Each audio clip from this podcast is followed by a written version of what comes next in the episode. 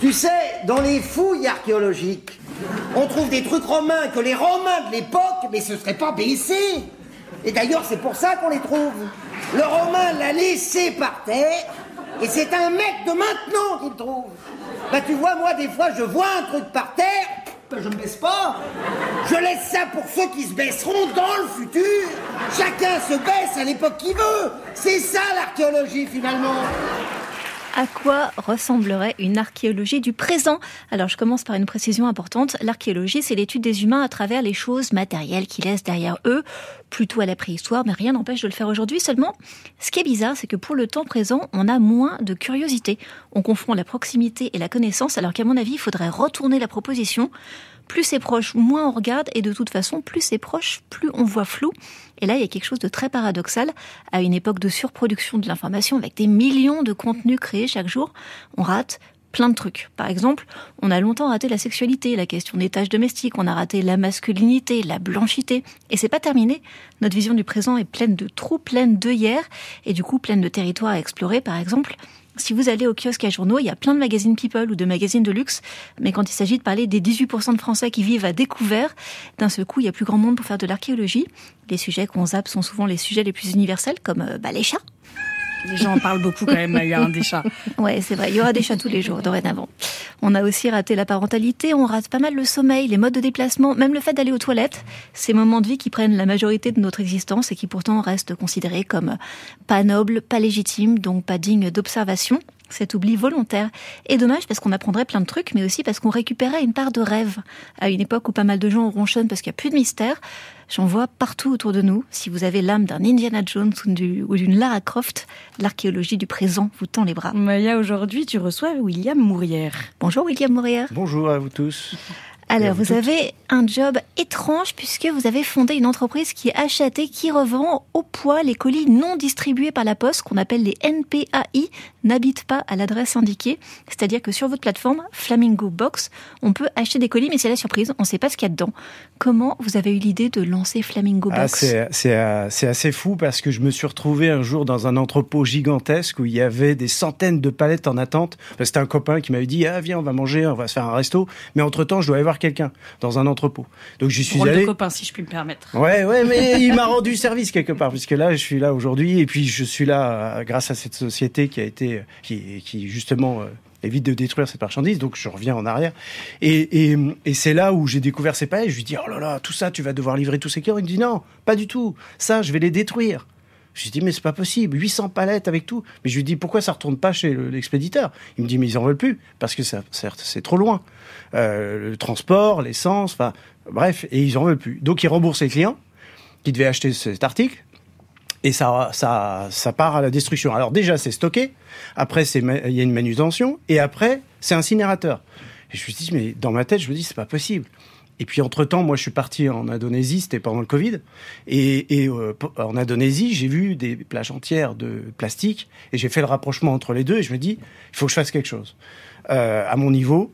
Et j'ai commencé comme ça. D'accord. Alors là, vous êtes venu avec un cadeau pour nous. Donc il y a une espèce d'immense boîte. Ça c'est combien? C'est 10 kilos, 10 c'est 20 ouais, là, kilos. c'est 10 euh, kilos. Et euh, Marine va être notre Alors- unboxeuse euh, et va pouvoir l'ouvrir. Donc on ne sait pas ce qu'il y a dedans. C'est ça le principe. Mais alors, en plus de ça, ce qui est, ce qui est fou, c'est que cette box a été perdue de nouveau. C'est un colis Ça- perdu qui a été perdu deux fois. Deux fois. Qu'est-ce que euh, vous avez trouvé de plus fou en ouvrant ces colis Comment Qu'est-ce que vous avez trouvé de plus fou Alors, au début, quand j'ai commencé ce business, j'ai voulu ouvrir 10 à 15 palettes pour voir exactement ce que ça représentait comme euh, marchandise. J'avais deux solutions possibles. Ou j'ouvrais tout, mais là, en ce moment, je suis à tr- entre 30 et 35 tonnes par mois. Ou alors, je faisais des colis surprises. Et puis, j'envoyais 10 euh, colis surprises à des amis à moi, et ils m'ont dit, superbe idée. Donc, au début, j'ai commencé à regarder. Alors, aujourd'hui, euh, j'ai des retours clients, et dernièrement, euh, j'ai reçu quelque chose de complètement anodin euh, complètement fou même, et j'ai reçu une urne avec les cendres d'une personne qui est décédée en, Allem- en Allemagne et qui devait partir en Thaïlande. Je croyais que vous alliez nous parler de sextoy et de choses comme ça, mais alors, en fait, si, pas si, du tout. Si, j'en ai. aussi. Oh là, Ah. ben, j'ai une super balançoire SM, si vous voulez. et, et alors, ce qui est fou, Mais c'est que cette urne, on essaye de la, de la renvoyer quand même à la famille, non Ah ben bien sûr, j'ai fait tout mon possible pour, le, pour récupérer euh, ses coordonnées. J'ai même appelé en Thaïlande, parce que mon cousin est marié avec une Thaïlandaise. Là, on a trouvé une espèce de corbeille à quelque chose, je non, crois. c'est le vent, en fait. Ah, Avec un... le vent, ça permet de, Ça a de- qui fait du décoration, vous mettez ça dehors et avec le vent, ça crée des... Incroyable. Qu'est-ce que ça dit de nous, ce qu'on, ce qu'il y a dans nos boîtes aux lettres ou ce qui n'arrive d'ailleurs pas dans nos boîtes aux lettres? Alors, ce qui- est assez fou, c'est que même à, l'autre bout du monde, on arrive à acheter des choses complètement dingues qu'on pourrait acheter en France. Par exemple, des cotons-tiges. Des- Au début, quand j'avais ouvert ces colis, j'ai vu des choses, des, des barrettes à cheveux. Je me dis, c'est pas possible. Pourquoi vous les achetez? Enfin, dans ma tête, hein, je dis pas ça, j'engueule pas les gens. Mais je dis, c'est pas possible. Parce que vous dites que les deux tiers de vos colis viennent de Chine. Oui, c'est ça. 80% des colis viennent de Chine. Et c'est entre autres pour ça qu'ils ne repartent pas en Chine. C'est parce que c'est beaucoup trop loin. Une autre partie, c'est par exemple des clients qui achètent pour une, une marque. euh, pour une un marque, body un petit peu- euh, marron euh, vient de sortir de cette boîte surprise. Un blanc, euh, bon, Et, il y en a et, plusieurs. euh, et parfois, c'est des colis qui viennent euh, de Norvège, qui partent en Espagne. Euh, parce qu'aujourd'hui, j'achète partout en Europe. Euh, au début, j'ai commencé par la France, puis après, ça s'est élargi. Un Ah. lisseur à cheveux, mais qui Donc, est cette personne qui commande tant de choses différentes Ça Alors non, il faut savoir que c'est totalement des gens différents là. D'accord. Là, on a un colis où il y a tr- peut-être 30 personnes qui ont perdu leur colis. D'accord. Est-ce qu'il y a Ah, aussi beaucoup de contrefaçons dans ce que vous récupérez? Moi, j'en ai pas eu, en, en tout cas, j'en ai pas entendu parler, parce que déjà, c'est contrôlé plusieurs fois. C'est contrôlé par les douanes, une première fois. Une deuxième fois, il y a un filtre par le logisticien. Et en fait, il y a aussi un, un autre, euh, une autre chose qui est importante, c'est que le logisticien raye automatiquement tous les noms des personnes qu'il y a sur les colis. Pour justement... Euh, euh, Nous savoir venons de RGPD. récupérer Un paillasson un paillasson. avec écrit Bienvenue, Bienvenue chez Maya, Chez Maya. Incroyable. Chez Naya. chez Naya. Chez Maï à l'abeille. Est-ce que vous croyez que les gens, ça marche un petit peu parce qu'il y, a- il y a ce plaisir de la surprise, d'ouvrir un- une pochette surprise Voilà, quoi? complètement. En fait, nous, on a des anecdotes assez sympas. C'est que on a des clients euh, qui euh, achetaient euh, des jeux à gratter et ils m'ont dit, moi, je viens chez vous maintenant parce que je sais que je gagne tout le temps là. Euh, et en tout cas, je, je mets plus de temps que de gratter un ticket.